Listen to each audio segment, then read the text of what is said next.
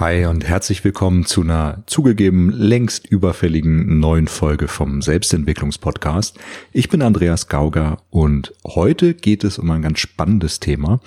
Wir sind bei der Fortsetzung der Serie über Elternkomplexe und heute geht es um das Thema der wahre Grund, warum wir uns oft für unsere Eltern verhalten, obwohl wir uns vielleicht mal geschworen haben, dass wir nie so werden wollten, dass wir nie so spießig, so überheblich, so arrogant, so was auch immer werden wollten wie unsere Eltern. Und viele von uns kennen die Erfahrung, dass wir in bestimmten Momenten geradezu erschrecken, weil wir merken, ey, ich habe es auch getan. Ich habe genau das gleiche gemacht. Ich habe meine Eltern dafür immer so total verurteilt dass die sich in bestimmten Situationen so verhalten haben. Und jetzt mache ich genau den gleichen Scheiß. Wie kann das sein? Und das wollen wir uns heute mal ein bisschen genauer ansehen. Und um das gleich vorwegzunehmen, wenn ich hier von Verhalten spreche, dann meine ich nicht nur äußerlich sichtbares Verhalten, also nicht nur unsere Handlung, was wir zu anderen sagen oder wie wir uns entscheiden oder sowas. Viel wichtiger ist häufig noch der Bereich der Gedanken und Gefühle. Es gibt viele, die schaffen es hinterher in ihrem Leben, sich nicht genauso zu verhalten an der Oberfläche, wie ihre Eltern das getan haben, merken aber, dass etwas in ihnen ihnen Bauchschmerzen macht, wenn sie sich anders verhalten. Also wenn die Eltern beispielsweise ähm, sehr sparsam waren und man selbst hat jetzt genügend Geld und möchte das Gegenteil davon machen, möchte sein Geld verprassen und möchte wirklich leben, dann kann man das machen. Man wird dann vielleicht nicht genauso knausrig wie die Eltern das waren, die es vielleicht auch aus gutem Grund waren damals, weil die Situation anders war.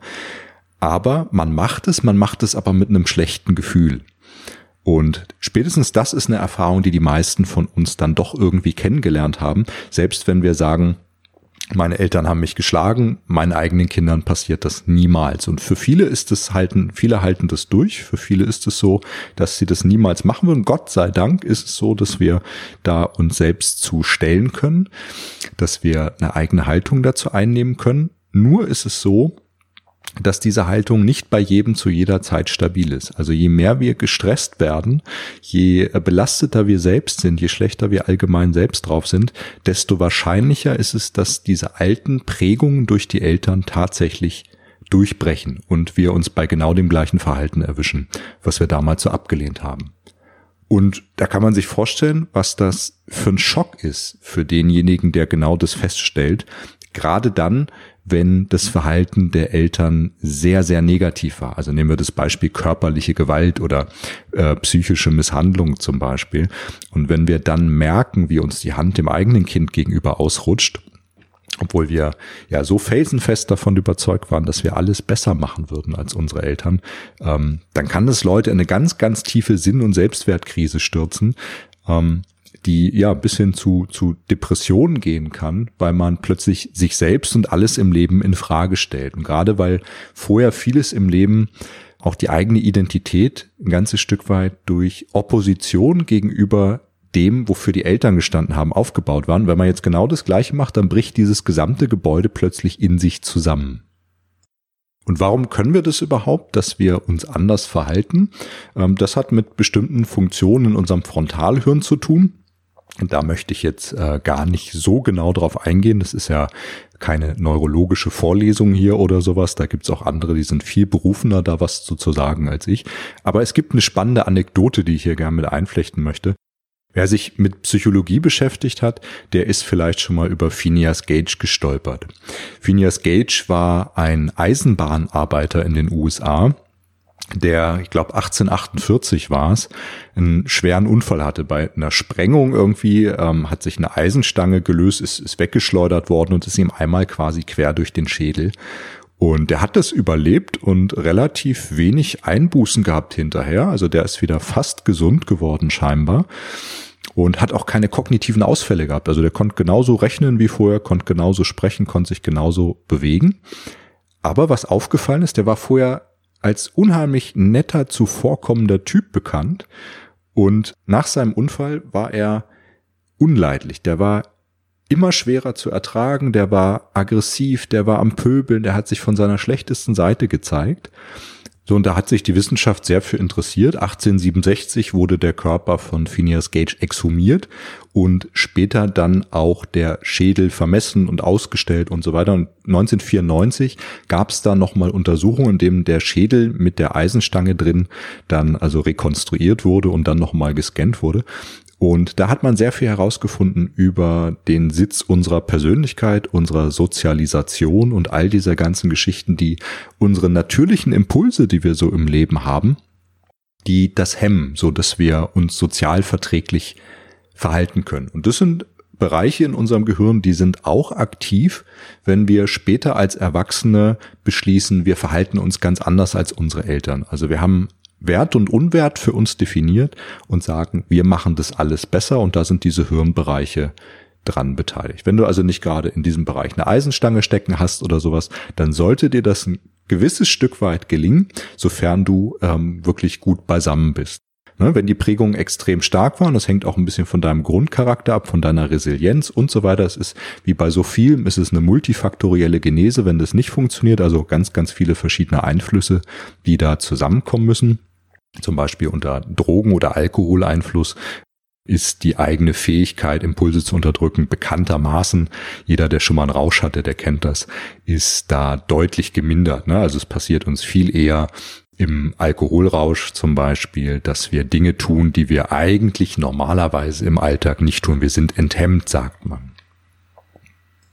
So, und wie gesagt, viel wichtiger noch als das Verhalten ist die innere Haltung, die wir dazu haben. Falls du den Blogartikel gelesen hast zu der Podcast-Folge, dann bist du über das Beispiel von meinem Klienten Dirk gestolpert. Natürlich habe ich den Namen verändert und sein Einverständnis eingeholt, dieses Beispiel hier anzuführen. Ähm, Dirk war oder ist nach wie vor, ist, hat einen sehr gut situierten Job, verdient richtig viel Geld, ist da sehr erfolgreich, macht ihm auch Spaß. Und Dirk ist zu mir gekommen, weil er Angst hatte, ein Haus zu kaufen, was totaler Quatsch eigentlich wäre. Das wusste er selbst, weil ähm, er einfach genug Geld hatte. Also so Finanzierung für so ein Haus war ein Klacks für jemanden mit seinem Einkommen. Es ging auch gar nicht mehr um ein großes, opulentes Haus, sondern ein ganz normales, kleines, schnuckliges Einfamilienhaus, was er sich locker hätte leisten können. Und trotzdem hat er gemerkt, dass da ähm, so alte Themen in ihm hochkamen. Und zwar war es so, dass seine Eltern ganz, ganz wenig Geld immer hatten. Und sein Vater hat von einem eigenen Haus geträumt sein Leben lang, ist früh verstorben, hat es nie erreicht, ist nicht mal in greifbare Nähe gerückt. Und jetzt kann Dirk herkommen und kann sich das so, so ganz leicht leisten eigentlich. Und einerseits hat er natürlich die alten Glaubenssätze übernommen die da sagen, ähm, pass bitte auf, also so ein Haus kaufen, du, du bindest dir da was, ein Klotz fürs Leben ans Bein, kannst da ganz, ganz böse reinfallen, du kannst ganz große Probleme bekommen mit dem Ganzen halt, wenn du einmal Schulden machst, dann haben sie dich quasi, ja. Solche Geschichten und das spielte da alles mit rein. Und gleichzeitig hat er aber auch gemerkt, dass er einen ganz tiefen Loyalitätskonflikt seinem Vater gegenüber hatte, weil was sagt es aus, wenn sein Vater hat sich das sein Leben lang gewünscht und hat eigentlich nur für die Familie gelebt und konnte das nie erreichen und Dirk kann das jetzt so nebenbei aus dem Ärmel schütteln. Das macht was mit einem, wenn man da wirklich äh, drüber nachdenkt und Dirk hat seinen Vater sehr geliebt, das weiß ich aus unseren Gesprächen. Dann macht das was mit einem. Dann kommen so komische Gefühle. Man fühlt sich plötzlich schuldig, weil man selbst das so leicht erreichen kann, was für den Vater unerreichbar war. Und da brauchst einiges, um sowas aufzulösen. Und in den meisten Fällen ist es so, wenn der Vater noch leben würde und das mitkriegen würde, wie in dem Fall der Sohn sich quält mit diesem Thema, dann hätte der da wahrscheinlich eine sehr dezidierte Meinung zu sagen, Mensch, mein Gott, mach das doch, ich hätte alles getan, wenn ich das machen könnte. Aber gerade wenn man nicht mehr mit den Eltern reden kann, dann können diese Loyalitätskonflikte teilweise riesengroß werden und echt Bauchschmerzen machen. Bei Dirk war das so, der hat immer schlechter geschlafen über lange Zeit und sowas. Und das hat sich, hat langsam das Gefühl gehabt, er wird irgendwann noch verrückt, weil er ja objektiv wusste, ist eigentlich eher ein Verstandesmensch, äh, objektiv wusste, es gibt eigentlich überhaupt keinen Grund, dass er sich so eine Platte macht wegen der Geschichte. Ähm, aber es waren diese alten, unterschwelligen Prägungen, das, was er in seinem Elternhaus erlebt hat. Und da merkst du, bei Prägung geht es gar nicht nur um die Einschärfung der Eltern, also das, was unsere Eltern uns immer wieder sagen oder so, weil, soweit Dirk sich erinnern konnte, war das Geld zwar irgendwie immer das, die, die Geldknappheit präsent im Elternhaus und es gab auch mal hier und da einen Kommentar dazu, aber es war jetzt nicht omnipräsent und es war nicht so, dass die Eltern täglich zu ihm und seinen Geschwistern gegangen sind und über das Thema Geld geredet haben oder wie knapp das Geld ist oder sowas, sondern er hat diese komplex Atmosphäre, sagt man, die hat er in sich aufgesogen bei dem Thema Geld. Und da hat er dann heute noch dran zu knabbern gehabt, beziehungsweise heute nicht mehr, soweit ich weiß wo hoffentlich auch unsere Zusammenarbeit ihren Teil getan hat. Aber damals war das für ihn ein ganz großes Thema. Und da siehst du, wie diese Komplexe wirken können. Er hat das Haus trotzdem gekauft, natürlich. Also auf der Verhaltensebene, nach einem gewissen Kampf mit sich selbst, hat er sich dann doch anders verhalten als die Eltern. Es hinkt natürlich ein bisschen, weil die Eltern hätten das auch gemacht, wenn sie es gekonnt hätten hinkt das Beispiel ein bisschen, aber ich möchte, dass du so eine Idee davon kriegst, wie diese Sachen wirken können, dass es gar nicht immer nur darum geht, Mensch, die Eltern haben mich geschlagen, ich sage, ich mache das nie und jetzt bin ich schlecht drauf und jetzt habe ich mein Kind trotzdem selbst geschlagen. Ähm, das sind immer so Extrembeispiele, um das zu verdeutlichen. Es ist auch gut, die sich mal bewusst zu machen, aber eigentlich geht es hier um äh, viel feinere Nuancen im Alltag. So, und dann sollten wir uns noch das Thema anschauen, was sind denn Komplexe eigentlich? Und das ist relativ schwer zu greifen. Komplexe sind eine Art Emotionsgerüst, Emotionsgebäude, das sich um ein zentrales Thema in unserem Leben dreht, wie hier zum Beispiel das Thema Geld oder Schulden bei Dirk. Und der Begriff wird auch im Alltag relativ schwammig verwendet. Also ich kann mich noch erinnern, wenn bei uns in der Schulzeit damals einer besonders schüchtern war oder so, dann hieß immer gleich, der hat Komplexe. Äh, ja, Schüchternheit kann auch aus einem Komplexthema entstehen, ist gar keine Frage, aber Schüchternheit bedeutet nicht, dass jemand Komplexe hat oder so. Die Sache ist schon noch ein bisschen komplexer. Passt auch gut, ne? Die Sache ist komplexer, fällt mir jetzt gerade erst auf. Die Sache mit den Komplexen ist also noch etwas komplexer. Und bin ja ein großer Fan von Verena Kass. Das war ähm, eine Schülerin von C.G. Jung zum Beispiel. Also wer mich ein bisschen kennt, weiß ja, dass ich einer der bekennenden C.G. Jung-Jünger bin und da ganz, ganz viel ähm, drauf halte, auf das, was er seinerzeit gemacht hat. Und Verena Kast war jetzt eine direkte Schülerin vom Jungen und hat später viele Jahre, ich weiß gar nicht, ob sie es noch macht, ich glaube nicht mehr. Ich glaube, sie ist weiß ich nicht, müsste ich jetzt tatsächlich sogar auch nachgucken, hat lange, lange Zeit hinterher im Jungschen Sinne gelehrt als Professorin und ganz, ganz tolle Bücher geschrieben, ganz spannende Bücher. Und von Verena Kast habe ich auch die Definition über Komplexe geklaut, die ich hier gerne anführen möchte. So, und Verena Kast schreibt, Komplexe sind spezifische Konstellationen von Erinnerungen, aus verdichteten Erfahrungen und Fantasien um ein ähnliches Grundthema geordnet und mit einer starken Emotion besetzt.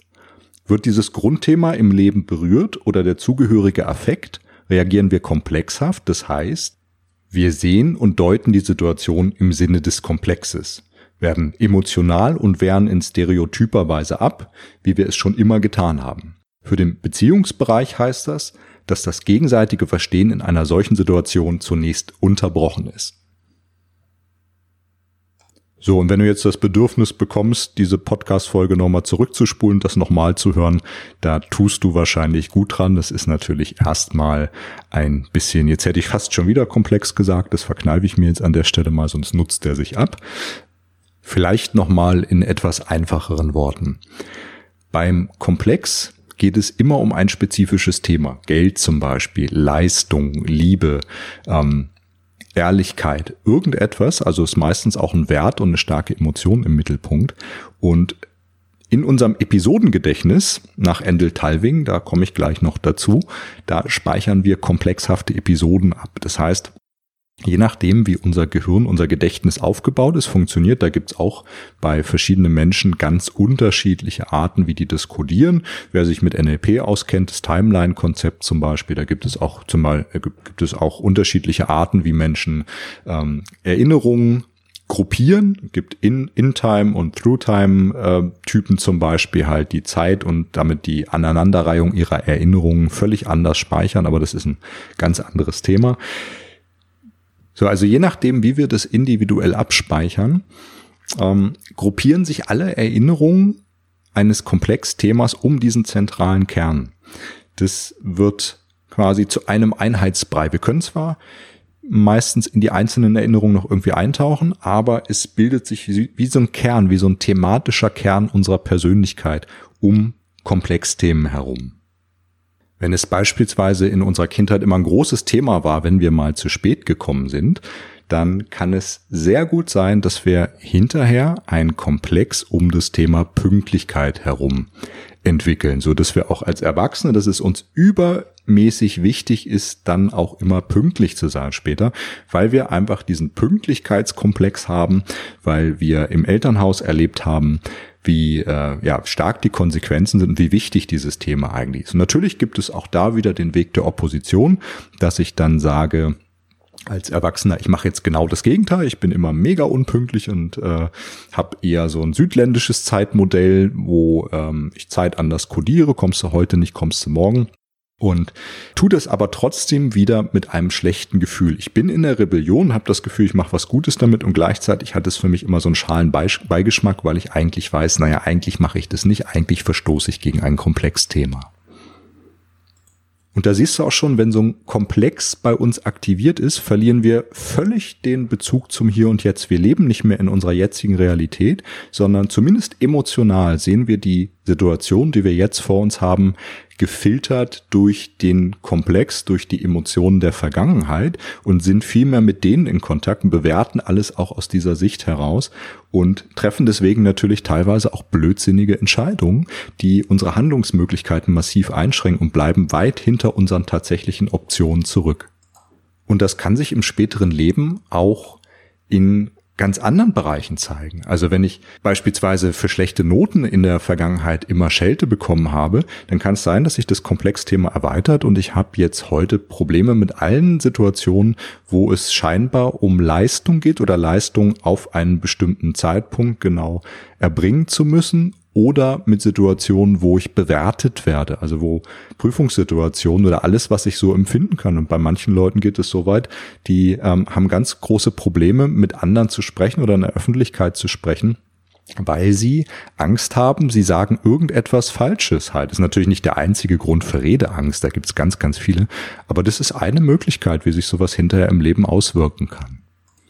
So ein Komplexe können immer in unserem Leben entstehen, aber natürlich jeder, der sich so ein bisschen auskennt, weiß, dass Kinderzeit Prägezeit ist und alles, was wir in dieser Entwicklungsphase da ähm, erlebt haben, diese Prägungen, die wirken besonders stark und besonders nachhaltig auf uns. Ne? Wir werden bestimmt noch mal was zur Eriksonschen ähm, psychosozialen Entwicklung machen. Das ist ein relativ spannendes Thema.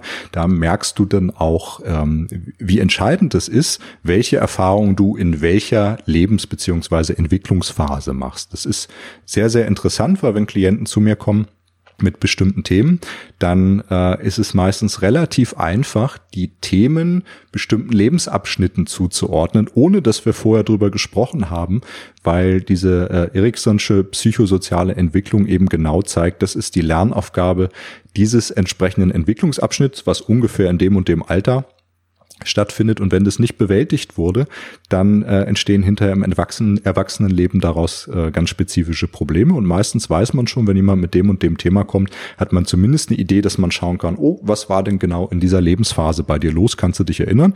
Manche wissen das, manche gehen dann erstmal auf die Suche und viele kommen dann mit so Aha-Erlebnissen dann beim nächsten Mal wieder und sagen, Mensch, das hatte ich völlig verdrängt oder das wusste ich gar nicht, meine Mutter hat mir erzählt, da war das und das.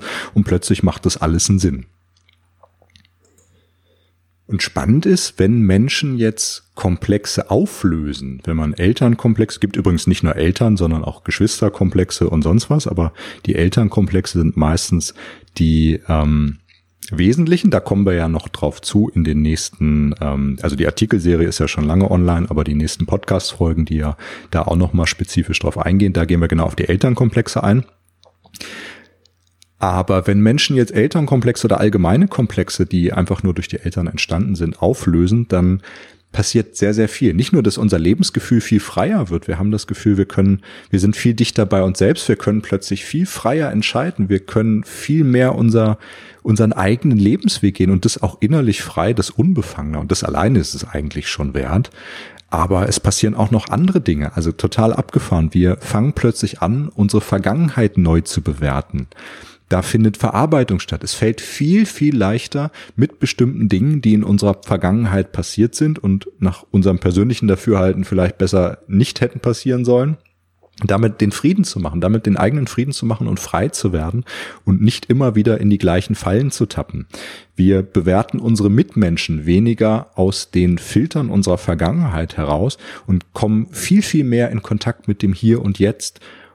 Besonders spannend ist es immer, wenn diese Verarbeitung richtig gut gelingt, dann äh, ist diese Bewertung, diese nachträgliche rückwirkende Bewertung, Be Bewertung so stark, dass äh, Menschen zu mir kommen oder wenn, wenn ich so ein Nachfassgespräch habe, mal so ein halbes Jahr später, und fragt der Mensch, wie war's denn mit dem und dem Thema? Und die Leute sind damals ursprünglich zu mir gekommen und das war ein Riesending und es hat ihr ganzes Leben beeinflusst. Und dann heißt es hinterher oft, ja, ich weiß gar nicht mehr, warum ich mich da so angestellt habe. Das war ja eigentlich ein Klacks und da muss ich immer so ein bisschen schmunzeln, weil genau das zeigt, es hat eine völlige Neubewertung der Vergangenheit stattgefunden und das, was irgendwann überdominant war, das spielt plötzlich keine Rolle mehr. Man weiß heute kaum noch, warum das damals so ein Thema war. Und da schmunzel ich immer und freue mich, weil ich weiß, so das Ding, das ist jetzt durch, das Thema ist erledigt. So, und zum Abschluss möchte ich gerne noch einen Aspekt ansprechen von dem Thema, der vielleicht hilft, das Ganze ein bisschen besser zu verstehen. Insbesondere dann, wenn wir uns tatsächlich äußerlich beobachtbar so verhalten, wie unsere Eltern das gemacht haben. Und das ähm, gibt so einen kanadischen Professor und Psychologen, der heißt Endel Talving und der hat sehr, sehr viel übers Gedächtnis geforscht und von dem stammen so ähm, die Untersuchungen zum Thema Episodengedächtnis. Und das mache ich jetzt mal ganz, ganz schnell und ganz vereinfacht. Aber da geht es darum, dass wir bei komplexhaften Themen scheinbar nicht nur unsere eigene Sicht verinnerlichen. Also meistens sind ja in unserer Kindheit passiert, wenn wir dann äh, speichern wir nicht nur ab, wie sich das für uns als kleines verletzbares Kind angefühlt hat, sondern speichern wir auch die anderen in der Situation beteiligten handelnden Personen als Rollenmodell, als Vorbild, als Handlungsoption ab. Ich mache es jetzt mal wieder bei dem plakativen Beispiel. Angenommen, ich war sechs Jahre alt, mein Vater hat mich geschlagen dann speichere ich nicht nur ab, wie das für mich als kleines Kind war, da geschlagen zu werden, nicht nur die Opferposition, sondern ich speichere anscheinend auch die Täterposition ab. Und das bleibt als Handlungsmodell in mir erhalten. Und wenn ich jetzt später in eine bestimmte Situation komme, die vielleicht äußerlich betrachtet ähnlich aussieht, dann kann es passieren, und meine Abwehrmechanismen sind schwach, haben wir drüber gesprochen, ähm, verlinke ich dir auch den entsprechenden ähm, Artikel über so Grundabwehrmechanismen, verlinke ich dir mal in dem äh, Artikel zu diesem Podcast hier, zu, zu der Podcast-Folge, dem Blogartikel. Dann passiert es, dass wir auf das Handlungsmodell als Lösungsversuch für die aktuelle scheinbar ähnliche Situation zurückgreifen können. Wenn unser eigener Sohn dann äh, sich genauso rotzfrech verhält und unsere Abwehrmechanismen sind gerade oder unsere Abwehr ist gerade schwach. Wobei ich jetzt hier vielleicht nochmal sagen sollte, ähm, die Abwehrmechanismen im klassischen Sinne, wie ich es ja auch in dem Artikel beschreibe, und was ich hier mit Abwehr meine, ist nochmal was anderes. Also hier meine ich Abwehr gegen diese Impulse, die sich da aufdrücken. Ähm, äh, jetzt den Sohnemann auch zu schlagen zum Beispiel. Die Abwehrmechanismen im klassischen Sinne, die meinen eher, wie gehe ich mit verdrängtem Psych oder nicht nur mit verdrängtem, wie gehe ich mit belastendem psychischen Material um halt. Ne? Also nicht, dass da eine Verwechslung entsteht, das steht aber in dem Artikel auch nochmal alles genau drin. Da kannst du das nachlesen. Also wenn ich jetzt merke, mein Sohn verhält sich genauso und dann sucht mein Gehirn nach irgendwelchen Lösungen. Kann sein, dass es sich dann daran erinnert, wie mein Vater mich damals geschlagen hat. Und denkt, es wäre jetzt irgendwie eine gute Art, diese Situation in den Griff zu bekommen und dann greift es auf dieses gespeicherte Handlungsmodell unter Umständen zurück und dann ja, verhalte ich mich genauso, wie ich das damals erlebt habe, weil ich eben in meinem Episodengedächtnis auch die Täterrolle gespeichert habe. Und das finde ich einen sehr, sehr spannenden Gedanken. Und da merkst du auch, wie wichtig Psychohygiene ist, wie wichtig diese persönliche Entwicklung ist. Nicht nur damit wir selbst freier werden, sondern auch, weil es einen Einfluss darauf hat, wie wir mit unseren Mitmenschen umgehen.